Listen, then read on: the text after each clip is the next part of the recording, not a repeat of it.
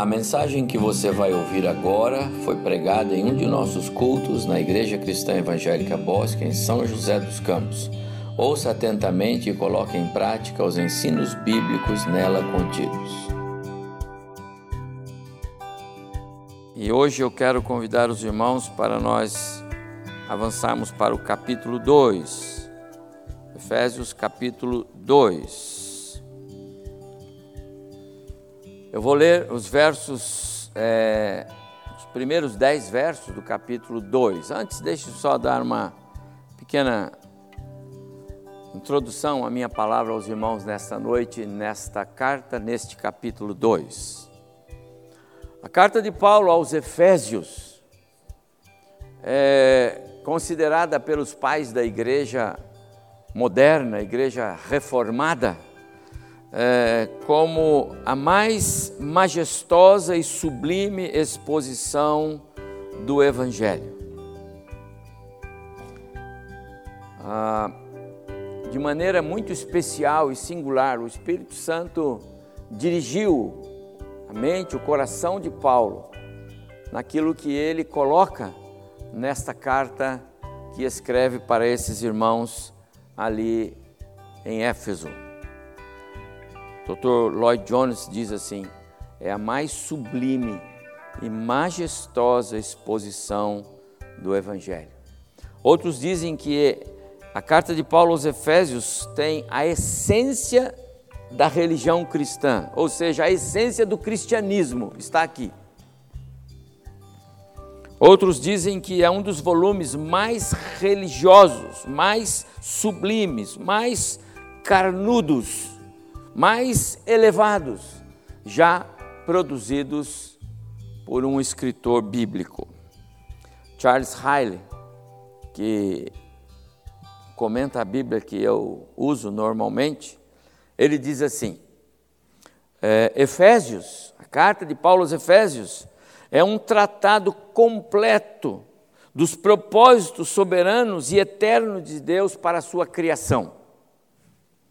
O grande tema da carta aos Efésios é o propósito de Deus estabelecer e completar o seu corpo, a igreja. Ele diz mais: as doutrinas fundamentais do Evangelho, os dons espirituais e a igreja, como a noiva de Cristo, são temas em destaque na carta que Paulo escreveu aqui aos Efésios. umas informações conhecidas de nós agora. A carta de Paulo aos Efésios é uma das quatro cartas escrita por Paulo, escritas por Paulo da prisão em Roma. Ok? É, lá pelo ano 60, 62, nós sabemos que Paulo ficou preso por dois anos em Roma, foi a sua primeira passagem ali por Roma, na prisão, e ele escreveu é, Efésios, Filipenses, Colossenses e Filemão. São as quatro cartas aí do Novo Testamento conhecidas como cartas da prisão. Ok? Provavelmente, a carta de Paulo aos Efésios não é a uma igreja específica, ainda que tivéssemos lá a igreja em Éfeso. Mas a falta de um conteúdo mais pessoal e particular Paulo não cita alguém da igreja, Paulo não se dirige a alguém específico, como ele faz em todas as outras cartas. Isso dá-nos a ideia de que a carta de Paulo aos Efésios é uma carta circular, que alcançava não só a igreja que estava em Éfeso, mas algumas outras igrejas que estavam ali na região da Ásia, onde está Éfeso, onde estava a igreja em Éfeso, ok?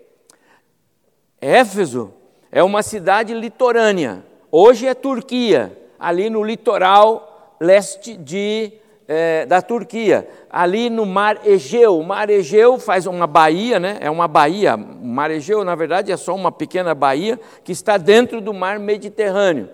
Ah, Éfeso separa aqui a parte da Macedônia, Corinto, por onde Paulo, depois subindo, desceu para evangelizar algumas outras daquelas regiões ali. Na época em que Paulo passa por Éfeso, possivelmente nesse período do ano 47, 46 até 50, alguma coisa que mais ou menos ele passou por lá mais de uma vez, não é? é alguns é, estudiosos dizem que Éfeso era uma das mais belas cidades, era portuária, era uma cidade é, importante pelo seu comércio, pela sua, pela sua participação na economia ali na Ásia, ok? Muito provavelmente o evangelho chegou a Éfeso antes de Paulo, com o casal Áquila e Priscila. Diz Lucas, registrando em Atos, que quando Paulo chega em Éfeso, ele encontra doze cristãos, doze discípulos, que haviam conhecido o Evangelho, mas ainda nem sequer foram, tinham sido batizados com o Espírito Santo. Eles conheciam o Evangelho pregado por João Batista do arrependimento.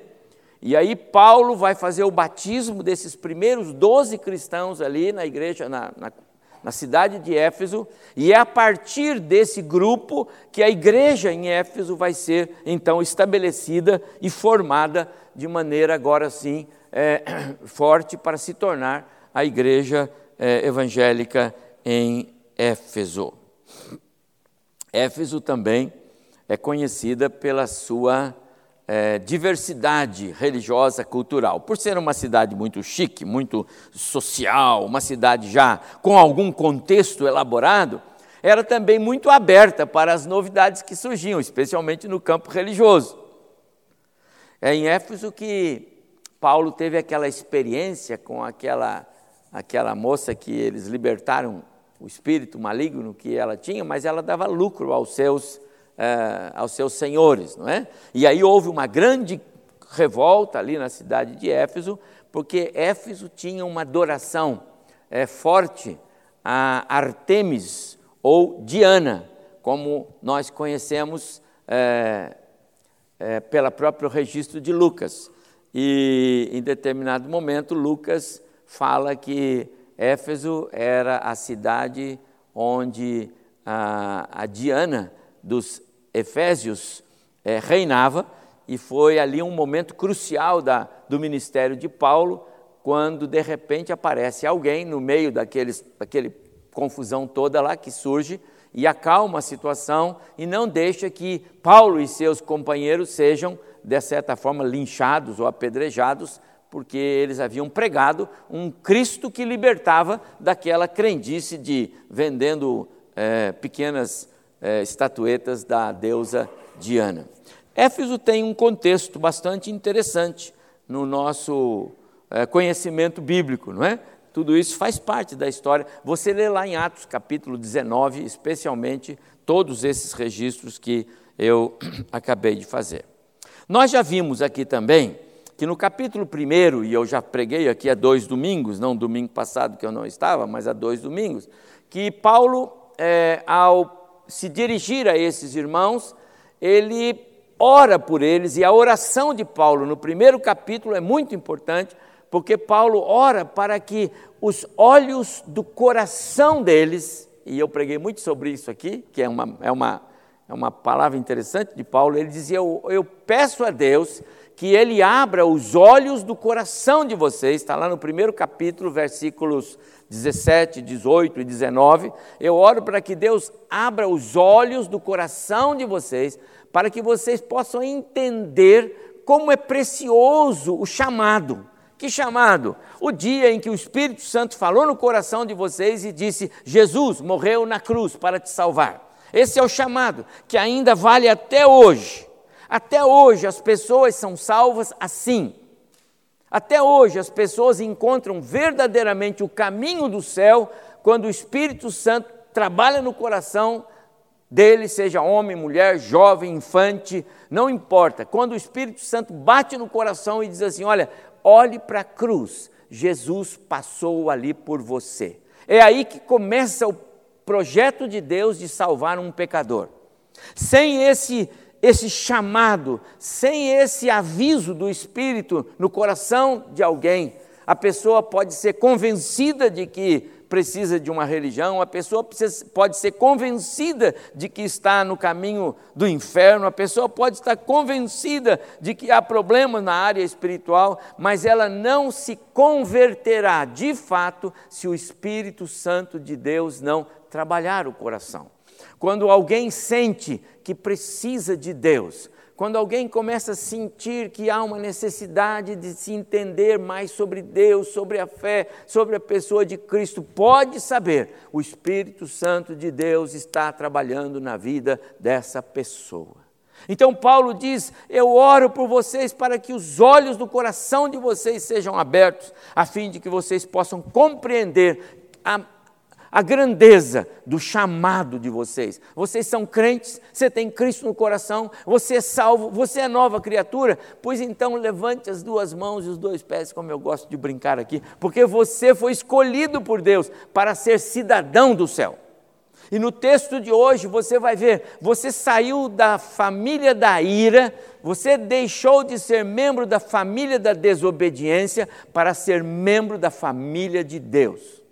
É um privilégio. Amados irmãos, o mundo, com os seus bilhões de habitantes, tem poucos que serão de fato e de verdade cidadãos dos céus. Poucos, cujo endereço final não é o cemitério da cidade, ainda que sejam os mais bonitos aqui, como os da Zona Sul aqui, ou lá embaixo, o, o Horto São Dimas, bonito cemitério, não é? Mas ali não é o destino final daqueles que são chamados para serem novas criaturas em Cristo. E Paulo diz: Eu oro para que Deus mostre para vocês quão rico, quão precioso, quão lindo é esse chamado. E aí você vai valorizar, valorizar mais a sua vida cristã. Paulo também diz: Eu oro também por vocês, para que vocês entendam a riqueza da herança que vocês têm. Às vezes a pessoa não se lembra, o crente não se lembra de que ele tem uma herança. Como filho de Deus, ele tem uma herança. Ele tem o céu, a vida eterna. Significa dizer que ele vai viver eternamente com Cristo. E não viver eternamente morto, sem Cristo. Não pense, meus amados irmãos, como ensinam algumas é, seitas ao nosso redor, de que quando morre é sepultado acabou. Não é assim. Senão Deus não seria justo, senão Deus não seria Deus, senão a justiça de Deus não valeu nada. A morte não é, a morte física não é o fim de nada. É o começo de alguma coisa. Ou é o começo da vida eterna com Deus e Cristo, ou é o começo da vida eterna sem Deus e sem Cristo, isto é inferno. E Paulo diz: Eu quero que Deus abra os olhos do coração de vocês para que vocês entendam quão preciosa é a herança que vocês têm em Cristo o céu, a vida eterna, a libertação total de pecado, de violência, de maldade, de coisas contrárias à Escritura Sagrada. Ah, meus amados irmãos, é, é claro que nenhum de nós é, ficaria satisfeito de viver nesse mundo para o resto da vida, tá certo? Não, não, dá certo. Daqui a pouco a idade vai chegando e já não dá mais para ficar aqui. Mas como seria bom se esse mundo já não tivesse todas essas anomalias que o pecado gerou, não é verdade? Como seria bom se você pudesse andar com seu celular na rua e não ter o risco de alguém pegar da sua mão? Como seria bom se você pudesse andar pela rua e não se deparar com uma, uma violência, um, um assassinato, um crime, ou como seria bom se você não se deparasse com alguma coisa completamente pecaminosa à sua frente, como seria bom se o mundo fosse sem pecado. Agora imagine o céu. Imagine onde você não tem a presença mais do pecado, onde a pureza é que caracteriza o ambiente, onde a justiça estará presente onde Cristo reinará. Olha que coisa!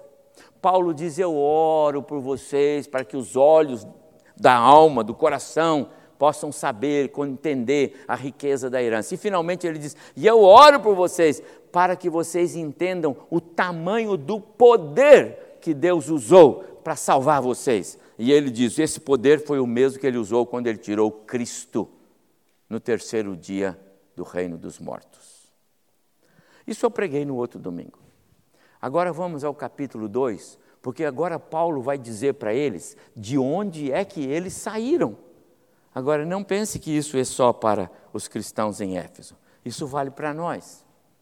Hoje nós estamos todos aqui reunidos, participando de um culto, cantamos, oramos, momento com as nossas crianças, agora estamos lendo a Bíblia.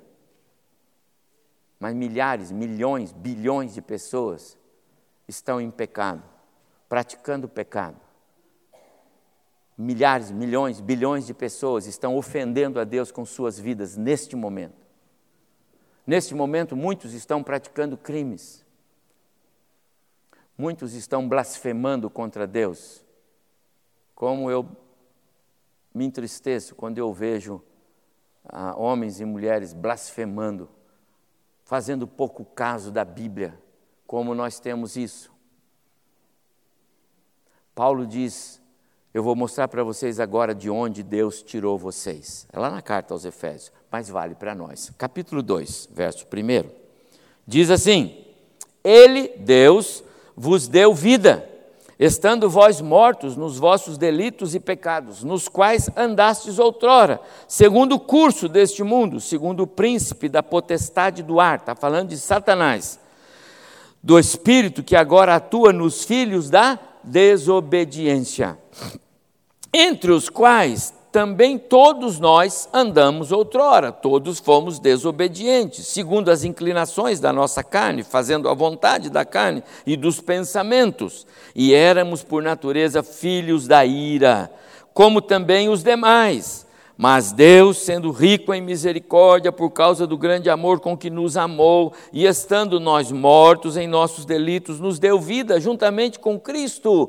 Pela graça sois salvos. E juntamente com Ele, com Cristo, nos ressuscitou e nos fez assentar nos lugares celestiais em Cristo Jesus, para mostrar então nos séculos vindouros a suprema riqueza da Sua graça, em bondade para conosco também em Cristo Jesus. Porque pela graça sois salvos mediante a fé, e isto, esta fé, é aqui, esta fé não vem de vós, é dom de Deus, não de obras, para que ninguém se glorie, pois somos feituras, feitura dele, criados em Cristo Jesus para as boas obras, as quais de antemão Deus preparou para que andássemos nelas. Aqui, meus amados irmãos, nesse capítulo agora, Paulo vai apresentar um dos temas mais preciosos que, que nós, os crentes, os cristãos, é, que amamos ao Senhor, é, devemos ter registrado em nosso coração. Ele fala sobre a misericórdia e a graça de Deus. A misericórdia e a graça que salvam. Misericórdia e graça é o binômio mais perfeito, mais importante, que mais deveria tocar o nosso coração quando o assunto é Deus. Pela graça sois salvos. Milagre. Mediante a fé. E esta fé não vem de vocês, é dom de Deus.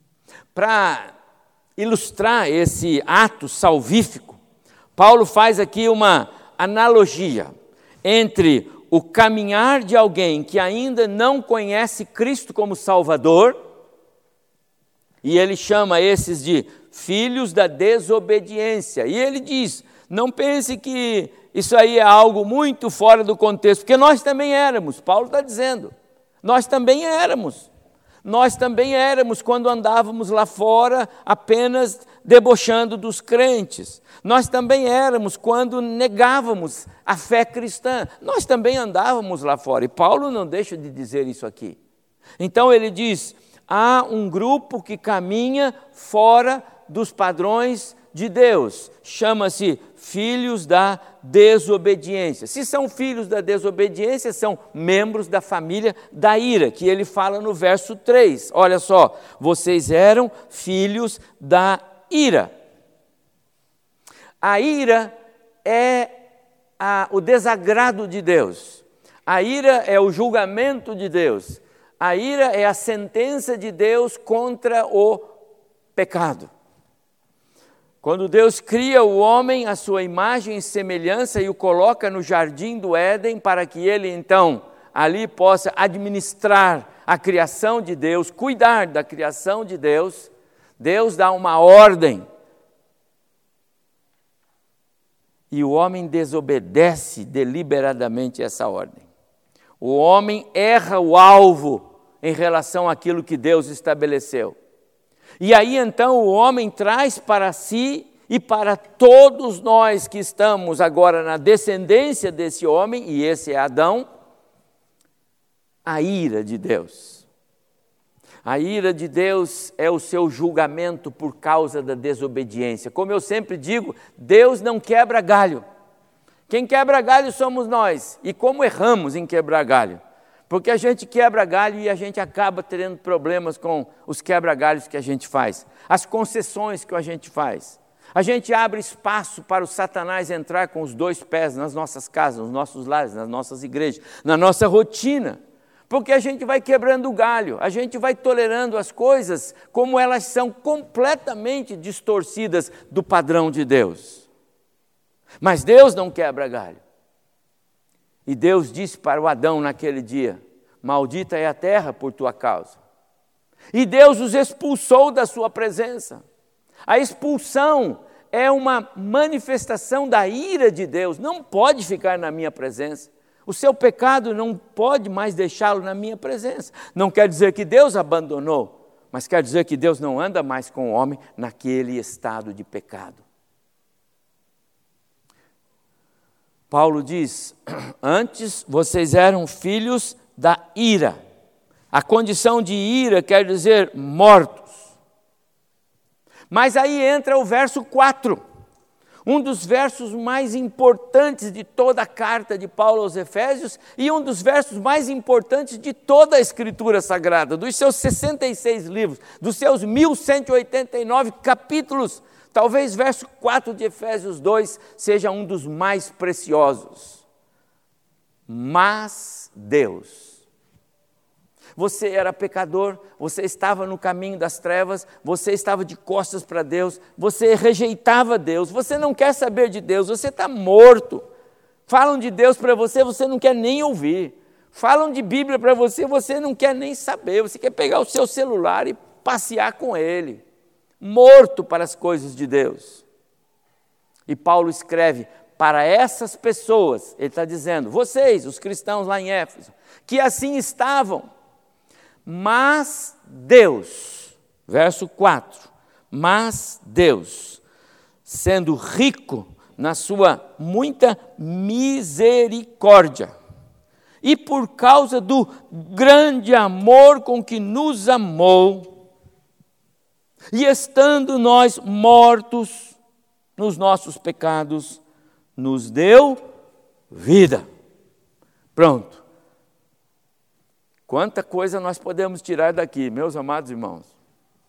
Nós podíamos ficar aqui muito tempo falando só sobre esse ato de Deus. Tem tanta coisa envolvida aqui.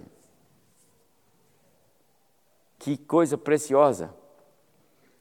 Esse é o verdadeiro amor. Não o que a gente fala, não o que a gente propaga, não o que a gente discute, não o que a gente quer correr atrás. Esse é o amor. Esse é o amor que Deus quer que tenha no coração dos crentes. Mas Deus, sendo rico em misericórdia, amor começa com misericórdia. Muitas vezes pessoas fazem um monte de discurso de, de amor, mas não são misericordiosos. Misericórdia implica perdão, misericórdia implica em viver com o outro, apesar das dificuldades. E quantas pessoas fazem discurso de amor, mas são avessos a ter misericórdia, a perdoar, a abraçar, a caminhar com o outro. Mas Deus, sendo rico em misericórdia, e por causa do grande amor com que nos amou, ah, mudou tudo. Essa é a mensagem central. Lembra que Paulo, quando escreve aos Romanos, no capítulo 3, versículo 23, ele diz assim: Porque todos, peca...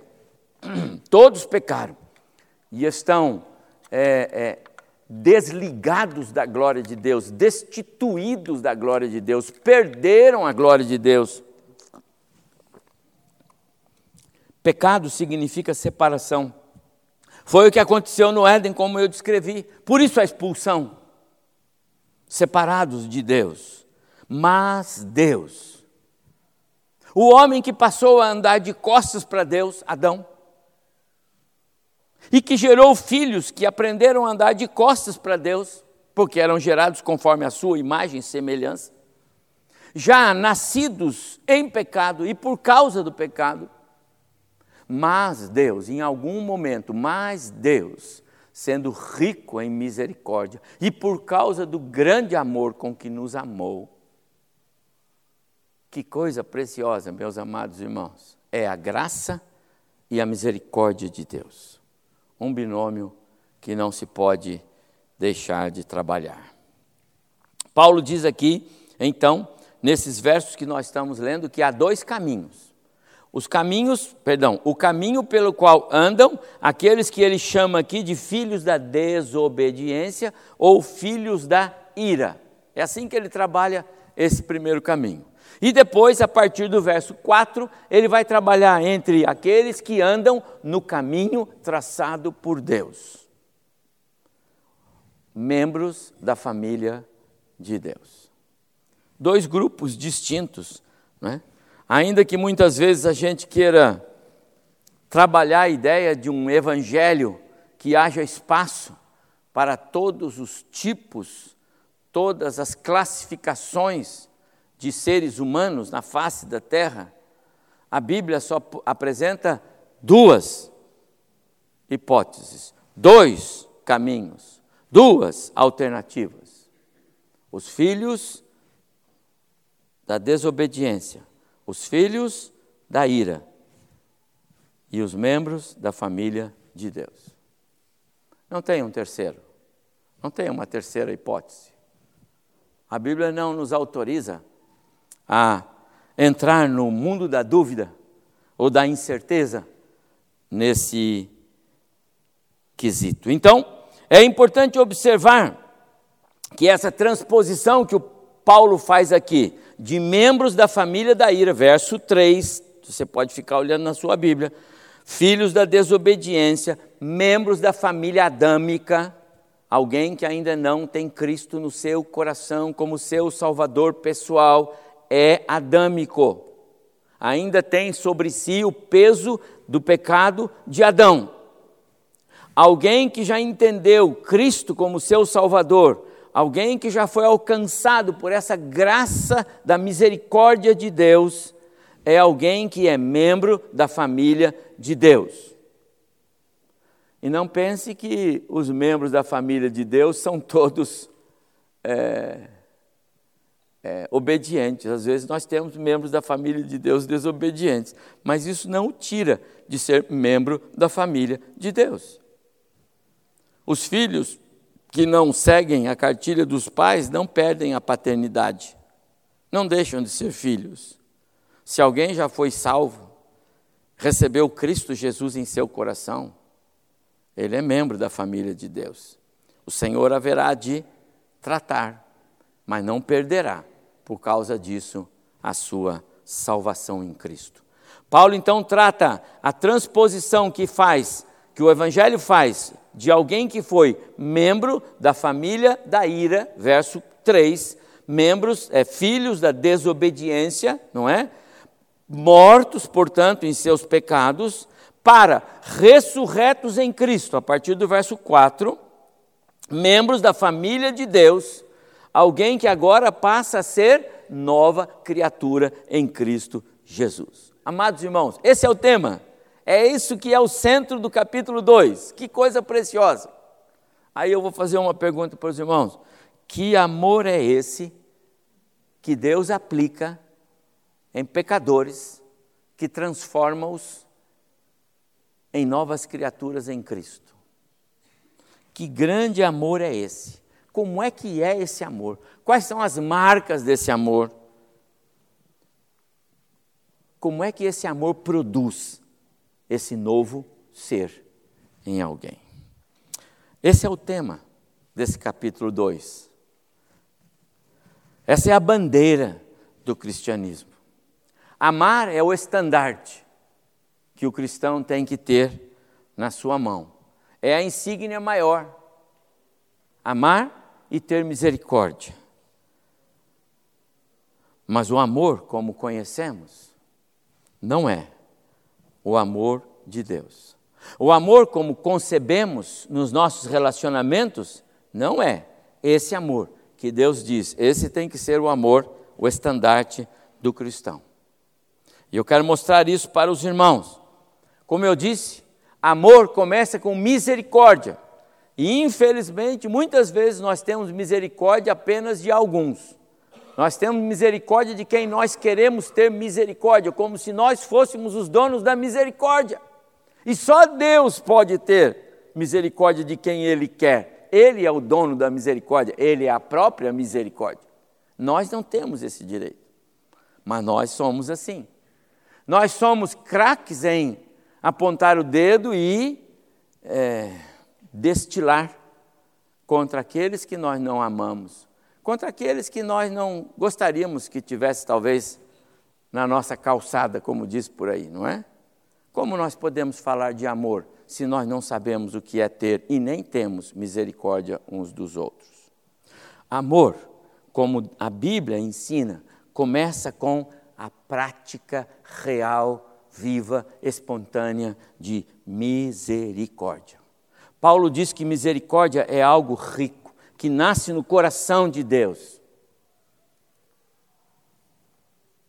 Por isso, o amor de Deus que é o amor com o qual Ele nos ama, é um amor diferente. Eu quero apresentar três características do amor de Deus brevemente para vocês no meio da minha palavra aqui. Primeiro, o amor de Deus, ele surpreende, ele é surpreendente, ele é incomum, ele é incomparável.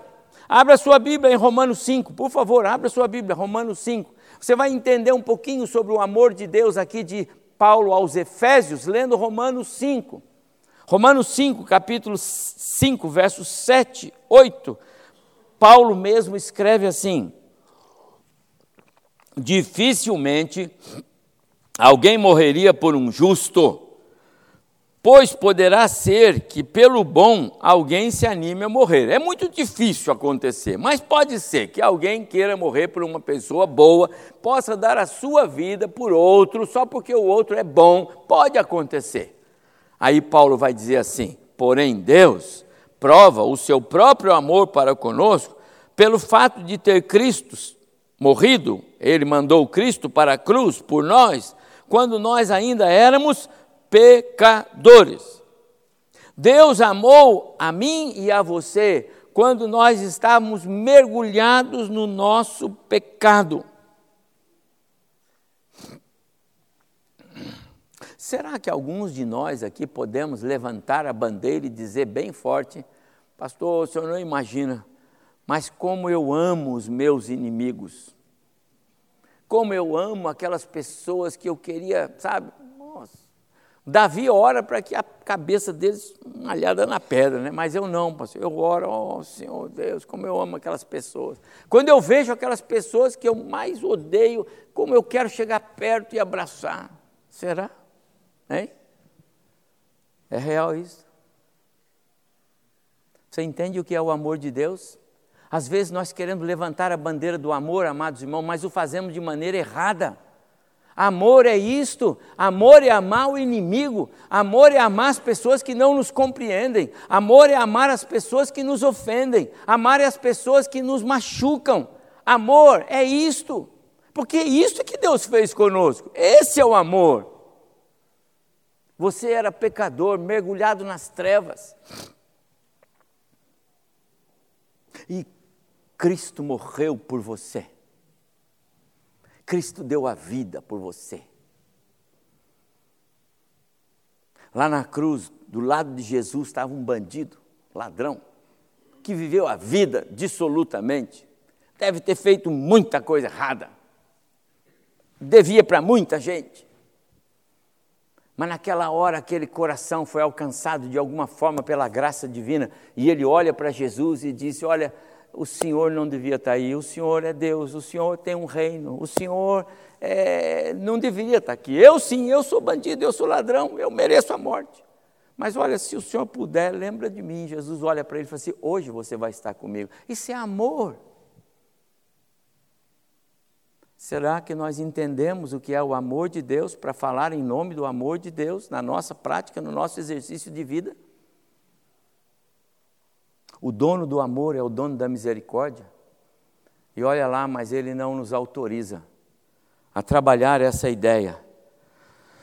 Mesmo diante das nossas ofensas a Ele, mesmo sendo ingratos a Ele, mesmo sendo idólatras, porque desobedecemos o Senhor pela nossa maneira de ser, ainda assim Ele nos amou, Ele nos ama e por causa disso ele mandou Cristo, e por causa disso ele fez um projeto, e por causa disso ele nos quer na sua presença. Esse amor é o amor do Evangelho. Esse amor é que Deus quer que você pratique.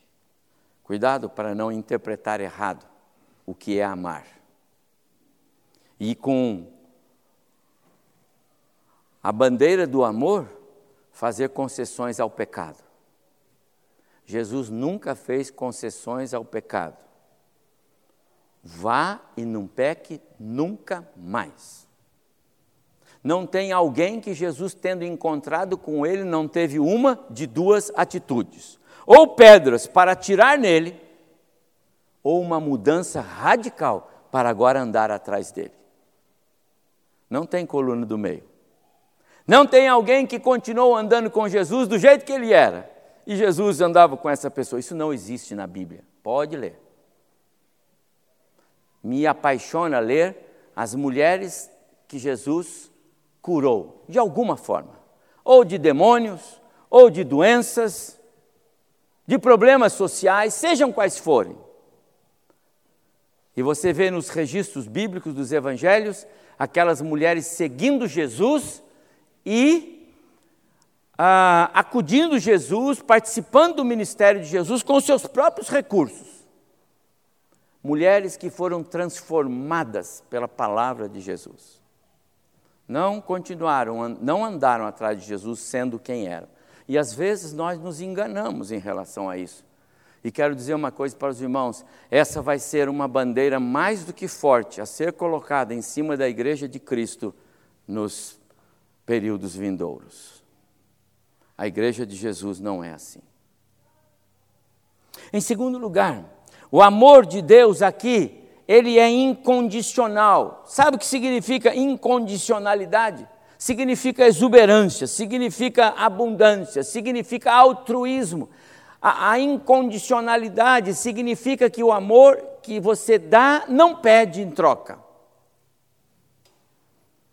Normalmente nós amamos a quem de alguma forma vai nos dar algo em troca, não é verdade? É. É assim que é. Quando é que alguém ama algum, alguém que não vai dar nada em troca? Diz para mim. Tenta lembrar. Pastor, nós amamos os nossos bebês. Sim, porque eles nos dão retorno. Eles sorriem para nós. Eles se desenvolvem, crescem e começam a né, interagir. Nós amamos o bebê lá, o pai e a mãe, quando pega lá, como foi a peça, linda peça aqui, o bebezinho lá, coisa linda, é meu. E a gente passa a amar ardentemente. Mas vem a troca. Deus amou sem esperar nada em troca, porque Ele amou mortos. Ele amou pessoas espiritualmente mortas, vivas no físico, mas mortas na sua alma, no seu espírito. É assim que é o mundo sem Cristo. É assim que é o mundo sem Deus. Mortos sem vida espiritual. Deus amou o mundo. O amor de Deus é incondicional. Mas Deus nos amou ainda pecadores. amou estando nós mortos, verso 1, em nossos pecados, desobedientes. Essa é a incondicionalidade do amor de Deus. Não há um negócio, ó, oh, eu vou amar vocês, mas vocês têm que me amar. Não, ele não falou isso. Porque se ele fizesse essa troca conosco, nós iríamos falhar e o amor dele seria perdido. Deus amou e colocou em nós o seu espírito e deu a nós a capacidade de reconhecê-lo e fez em nós agir uma mudança, um novo nascer, colocou fé no nosso coração para que nós pudéssemos olhar para ele e entendê-lo. E ainda assim nós falhamos. Por isso que Paulo orou no capítulo 1. Eu oro para que Deus abra o olho do coração de vocês, os olhos do coração, que vocês entendam a riqueza do seu chamado, da sua herança e do poder que Deus aplicou em vocês. Por quê? Porque até nós que já tivemos os olhos abertos, ainda assim falhamos com Deus. É disso que Paulo está falando. Mas o amor de Deus, ele não é só um amor exuberante, um amor é, que extrapola a razão humana, ele é incondicional. Mas há um terceiro uma terceira maneira de entendermos esse amor de Deus, aqui de Paulo na carta aos Efésios. Ele diz que o amor de Deus por nós promove mudanças. Meu amado irmão, o amor tem de ser tal que promova mudanças na pessoa amada. Esse é o verdadeiro amor. Não é o amor que ama e empurra a pessoa para o abismo. O amor que não alerta, o amor que não avisa, o amor que não insiste, saia do caminho errado. Olha o que Paulo diz a respeito do amor de Deus. Deus amou-nos e deu-nos vida, promove mudanças. O ser que ama é Deus.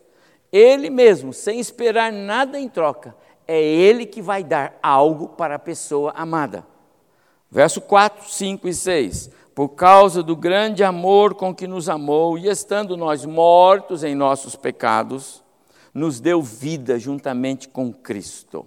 Pela graça somos salvos, mediante a fé. Há duas coisas que eu quero destacar aqui para a nossa breve é, reflexão no meio dessa palavra aqui. Primeiro, nos dá vida. Que vida? O texto nos ensina que é a vida que nós perdemos lá no Éden. É a vida espiritual, a vida eterna. A vida que vale a pena ser vivida. É o presente que Deus nos deu e que o pecado tirou. E Deus retoma esse presente Deus ama e o amor dele produz mudança, produz vida. Mas não fica só nisso. O amor de Deus é algo tão extraordinário que ele continua e olha, e nos fez assentar nos lugares celestiais em Cristo.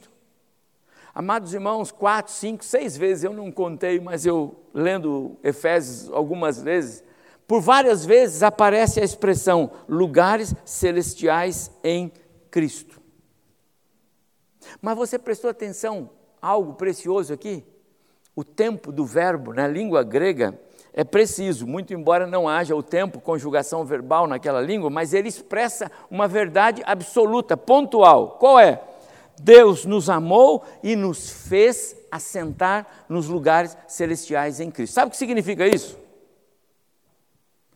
Aquilo que eu repito aqui várias vezes. O tempo é para nós. Nós estamos conectados ao tempo 2023. Isso é para nós, porque nós somos seres humanos, finitos. Temos o nascimento, temos o dia da morte física, temos um tempo para viver obedecemos um calendário e somos nós. Deus não é assim. Então, quando diz aqui, Paulo, Deus nos deu vida e nos fez assentar nos lugares celestiais em Cristo, significa que Deus já nos vê na glória com seu Filho como igreja. Do ponto de vista físico, você está aí e eu estou aqui. Não é uma miragem eu olhando para vocês aí no auditório e nem vocês olhando para mim aqui. Somos reais, estamos aqui. Mas no plano espiritual, Deus já nos vê na glória com o seu Filho. Olha o verbo.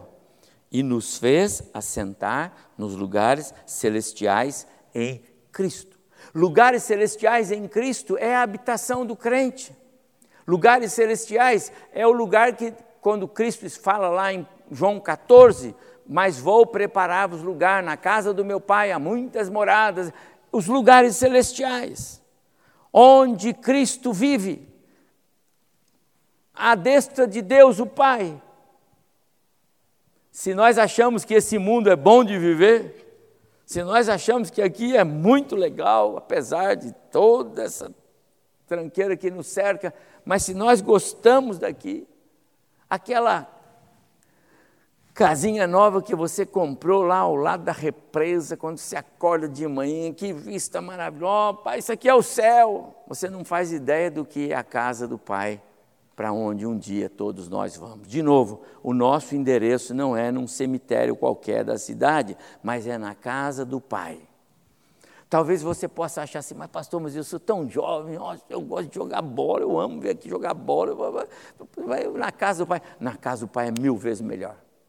Alguém que viu isso do plano espiritual, o apóstolo Paulo, porque ele diz lá que ele conhece alguém, e o alguém é ele, que foi levado até o terceiro céu, e ele conta quantos céus tem aí para nós, né? tem mais talvez, e que viu coisas que não são dignas de um homem se referir a elas. Paulo está falando das moradas celestiais. Hoje você pode achar o seguinte, mas eu sou tão jovem ainda. Mas quando você chegar na, ideia, na idade de alguns aqui, eu não vou mencionar para não ficar pesado, não é? Você vai falar assim, mas como eu espero a casa celestial. Quando minha mãe estava lá beirando 105, eu ia lá com, com ela e tudo que ela falava, ai filho, como eu estou ansiosa para as minhas moradas eternas. Ela tinha fé. Ela já tinha enxergado com a sua alma a herança. Ela sabia que a vida dela era muito melhor na presença de Cristo. O que Paulo falou, eu prefiro partir, estar com Cristo, que é incomparavelmente melhor. Amados irmãos, a vida, as pressões da vida, as coisas que nos cercam, não nos deixam ver a realidade do que é a vida com Cristo. Talvez a gente só pense nisso quando a doença aperta de tal forma que você vê que não tem saída mais. Aí você começa a pensar no céu. Ou quando a idade chega muito e as canseiras, não é? Ontem eu estava brincando com a minha netinha, a Helena, lá na quadra, jogando bola, e ela fez uma cena tão interessante, eu nem contei para os pais. Olha, eu nem falei para você, né, John? Estava lá, uma, uma hora, jogando uma tampinha, aí a tampinha caiu longe. Eu falei, ah, pega você. Aí ela foi lá, pegou a tampinha, abaixou. Depois ela fez assim, oh. Eu falei, que é isso? Ah, estou imitando um idoso com dor nas costas. Eu falei, oh, louco, minha filha. Então, quando você chegar nesse ponto, você vai falar assim: ah, as moradas celestiais devem ser tão bom, né? Porque lá você não tem problema mais. Acabou esse negócio de ter que fazer caminhada todo dia para ficar em forma. Lá você já anda, porque você já anda de uma nuvem para outra, de uma para outra, né? Amado irmão, os lugares celestiais em Cristo. Você está aqui, mas Deus está vendo você lá. Eu pergunto para você: os que andam com você têm essa mesma certeza ou só você? Será que aqueles que estão ao seu lado e que estão fora do caminho entendem a necessidade de estar no caminho? Uma verdade absoluta do Evangelho é exposta aqui, meus amados irmãos. Preste atenção. Paulo diz assim: Ele nos ressuscitou, nos deu vida e nos fez, verbo fez, portanto já fez, já está, é uma realidade, assentar nos lugares celestiais em Cristo. Olha duas coisas importantes dessa frase. Primeiro, a obra salvífica é exclusiva de Deus. Não vai chegar lá no céu e dizer, oh, né? Como, como, é que é? Como é que você chegou aqui? Você, como é que você veio? Ó, eu vim porque eu. Não. Eu disse aqui há dois domingos. Sabe qual é a grande alegria minha? e eu sei que é a sua, igual a mim. Quando chegar lá no céu, cadê Jesus? Eu preciso falar com ele. Quero abraçá-lo. Preciso dizer obrigado. Porque eu não merecia. Eu não fiz nada para vir para cá. Eu merecia, era o um inferno. Eu sou pecador. Eu não sou bom. Mesmo depois de salvo, eu continuo não amando a todos. Eu, eu não sou bom. Mas Deus me amou a obra salvífica não depende de você, meu amado irmão, não depende de você ser bom ou não ser bom. A obra salvífica é um presente de Deus. Deus fez isso, Deus fez isso, Deus fez aquilo, Deus fez você assentar nos lugares celestiais. E a segunda verdade aqui, Jesus diz: As minhas ovelhas ouvem a minha voz e eu as conheço e ninguém as tira da minha mão, não é isso? Já em João 10? Pois bem, quando diz que Deus já nos vê lá, Deus não tem borracha Deus não conserta as coisas, Deus não se engana no que ele faz. Quando diz que Deus nos vê lá, é porque salvação é algo que não se perde. Paulo transmite essas coisas tão preciosas aqui num capítulo aos cristãos em Éfeso. A pergunta é: de que Paulo está falando, se não da nova vida em Cristo. Será que todos nós entendemos a preciosidade desse viver em Cristo? Agora vamos conectar esse capítulo 2 com o sermão de dois domingos, quando eu falei, como disse no início, a oração de Paulo. O que, que Paulo está querendo agora, quando ele volta a falar é, ele vos deu vida, que é o começo do capítulo 2, estando vocês mortos nos seus pecados, no, no caminho do pecado, no, seguindo a potestade desse ar, seguindo uh, desse, desse, desse mundo né, tenebroso, Satanás. O que Paulo está querendo dizer agora nesse contexto? Ele quer dizer o seguinte: lembre-se quem vocês são hoje. Vocês são filhos de Deus e não mais do mundo das trevas. Vocês têm um Pai celestial, vocês têm um Pai espiritual, você entende isso? Quando você sai aí pela rua para andar, amanhã para o seu trabalho, pega o carro, vai viajar, vai para onde, vai, não sei para onde você vai, não sei o que você vai fazer amanhã, mas não se esqueça, lembre-se de dizer de manhã obrigado, Deus, porque o Senhor é o meu Pai, porque eu sou o seu filho, porque Jesus morreu por mim. Você tem um pai espiritual. Você é nova criatura em Cristo. Lembre-se amanhã, quando você estiver indo aí para o seu trabalho, fazendo negócio, os privilégios que você tem. Você tem uma herança. Você tem um lugar lá que é seu. Você não consegue se ver lá, mas o Deus que te salvou te vê lá, porque está escrito aqui: Ele nos fez assentar. Na visão de Deus, os salvos, os crentes, já estão lá. E sabe o que está faltando para o arrebatamento da igreja? Completar o número na terra daqueles que Deus já vê na glória no céu. Tem uma multidão lá no céu, na visão de Deus, nos lugares celestiais. Quando Deus dá um passeio por lá para olhar, ele vê aquele grupo enorme, nos vê todos lá. Mas ele diz: Mas está faltando alguns ainda. Tem alguns que nem nasceram lá na terra ainda, mas eu já estou vendo eles aqui. Amados irmãos, quando Jesus disse para os discípulos, só o Pai sabe aquele dia, ora, só o Pai sabe, é porque só o Pai tem a visão dos escolhidos, da igreja. Lembre-se dos privilégios, lembre-se de onde Deus já nos vê na glória. É por isso que Paulo, quando começa Efésios, agora eu volto lá para o primeiro capítulo, lá no versículo 3, ele diz assim: Bendito Deus e Pai de nosso Senhor Jesus Cristo, que nos abençoou com toda a sorte de bênçãos nas regiões celestes.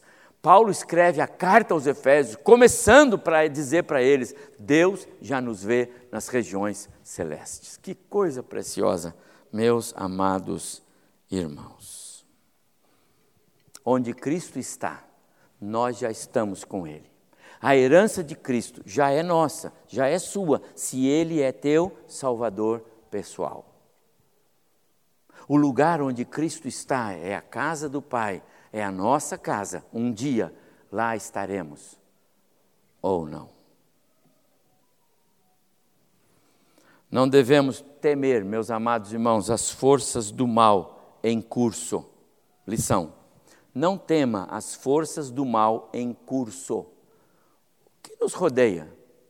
Esse mundo tenebroso, essas forças malignas. Daniel enfrentou. José enfrentou um mundo terrível no Egito. Os patriarcas enfrentaram dificuldades. Os profetas foram mortos. Isaías sofreu. A igreja primitiva passou momentos amargos por causa dos homens, não por causa de julgamento divino, por causa dos homens.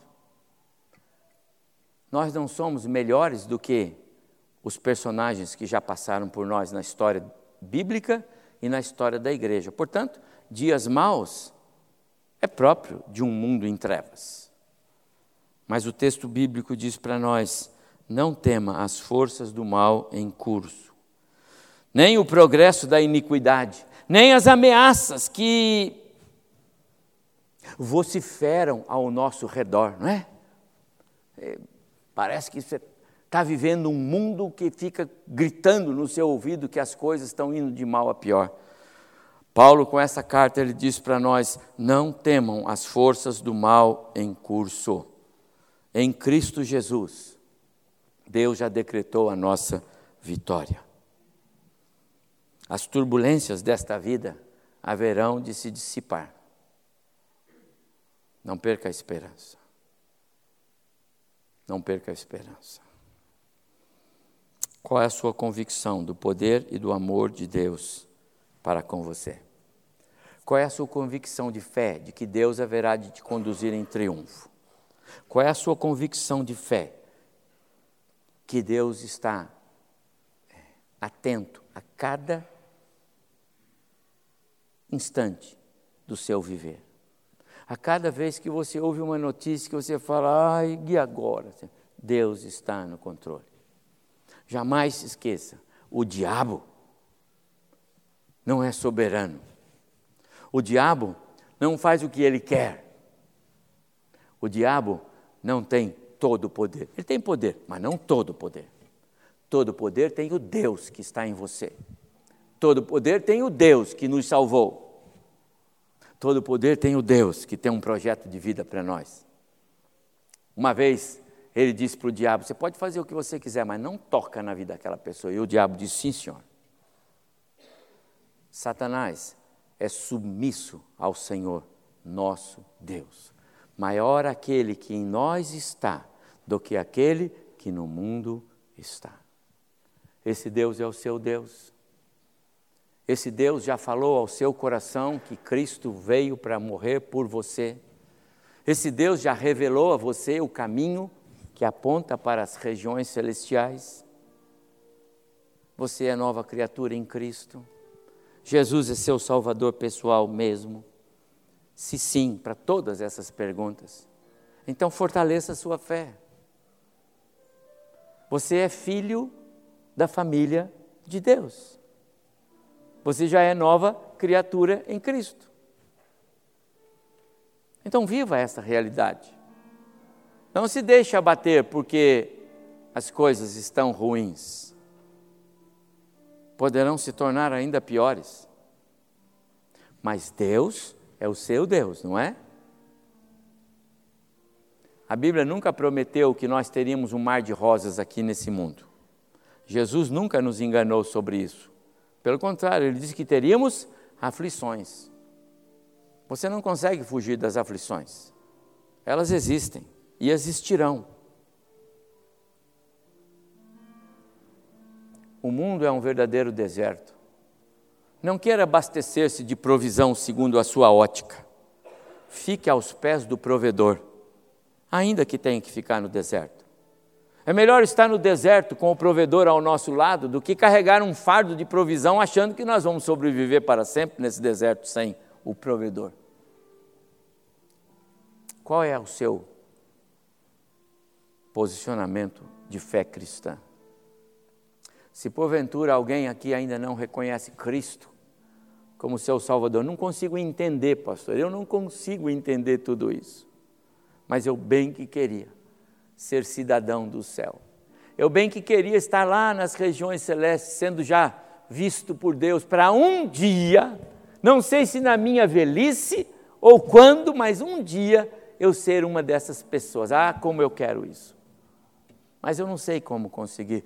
Eu digo para você: ore ao Senhor Fale com Ele agora. Apenas isto. Apenas diga, Deus, eu quero, eu quero esse Jesus. Sabe por quê? Porque quando você estiver dizendo assim, é o próprio Deus que está movendo você. Porque Ele faz isto. Abra o seu coração. Deus pode fazer nascer algo novo se já não nasceu na sua vida. Que Deus possa abençoar você hoje. Leve essa palavra. A partir de amanhã, começando a semana com os seus múltiplos afazeres, leva esta mensagem. Essa é a mensagem do Evangelho. Isso é que chama-se boas novas, quer dizer, boas notícias.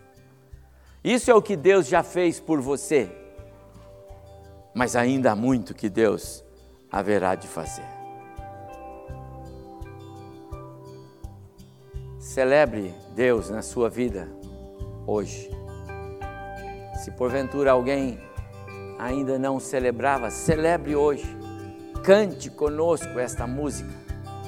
Porque se você cantar é porque o Evangelho de Cristo está fazendo diferença na sua vida ainda hoje. Que Deus te abençoe.